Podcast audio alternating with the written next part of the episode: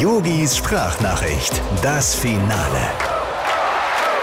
Lieber Stefan Kunz, jetzt hör doch endlich mal auf mit diesem Mist. Erst mopperst du als TV-Experte über unsere Dreierkette und jetzt sprichst du schon wieder von einer großen Blamage für den deutschen Fußball. Ja, Stefan, es stimmt, wir haben versagt, aber ich finde das höchstgradig unkollegial. Ach so, du meinst diesmal gar nicht mich, sondern die Spieler und die Bundesliga-Clubs, weil dir fast alle für die Olympischen Spiele abgesagt haben.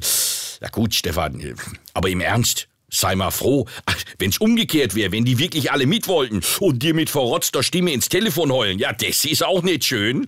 Glaubst mir, ich weiß, wovon ich rede. Sag nur Thomas Müller und Mats Hummels. Oh, die haben mich Nächte gekostet.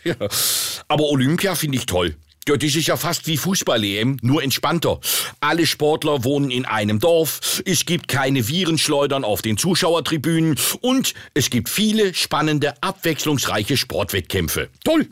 Wobei, wenn ich mir das Programm so angucke, Golfen, Surfen, Skateboarding, also das klingt für mich nicht nach Olympischen Spielen, sondern eher so nach einem Animationsprogramm im Robinson Club. Apropos, da fliege ich morgen hin. Ja, ja, ich habe erst mal Urlaub auf unbestimmte Zeit gebucht. Ja, da tauche ich erst mal ab im Hotelpool, lasse mich den ganzen Tag mit Nivea eincremen und trinke beim Fußballgucken einen Schnaps für jedes Tor, das deine zusammengepuzzelte Mannschaft bei den Olympischen Spielen schießt. also Stefan, go for gold. Ja, ihr bei der Medaille und ich beim Tequila. Lieben Gruß, dein Yogi.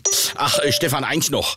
Äh, dieses Diensthandy hier muss ich morgen dem Oliver Bierhoff zurückgeben. Deswegen gibt's jetzt erstmal keine Sprachnachrichten mehr von mir. Aber gut, vielleicht kaufe ich mir auch im Urlaub am Strand ein eigenes Handy. Yogis Sprachnachricht, das Finale.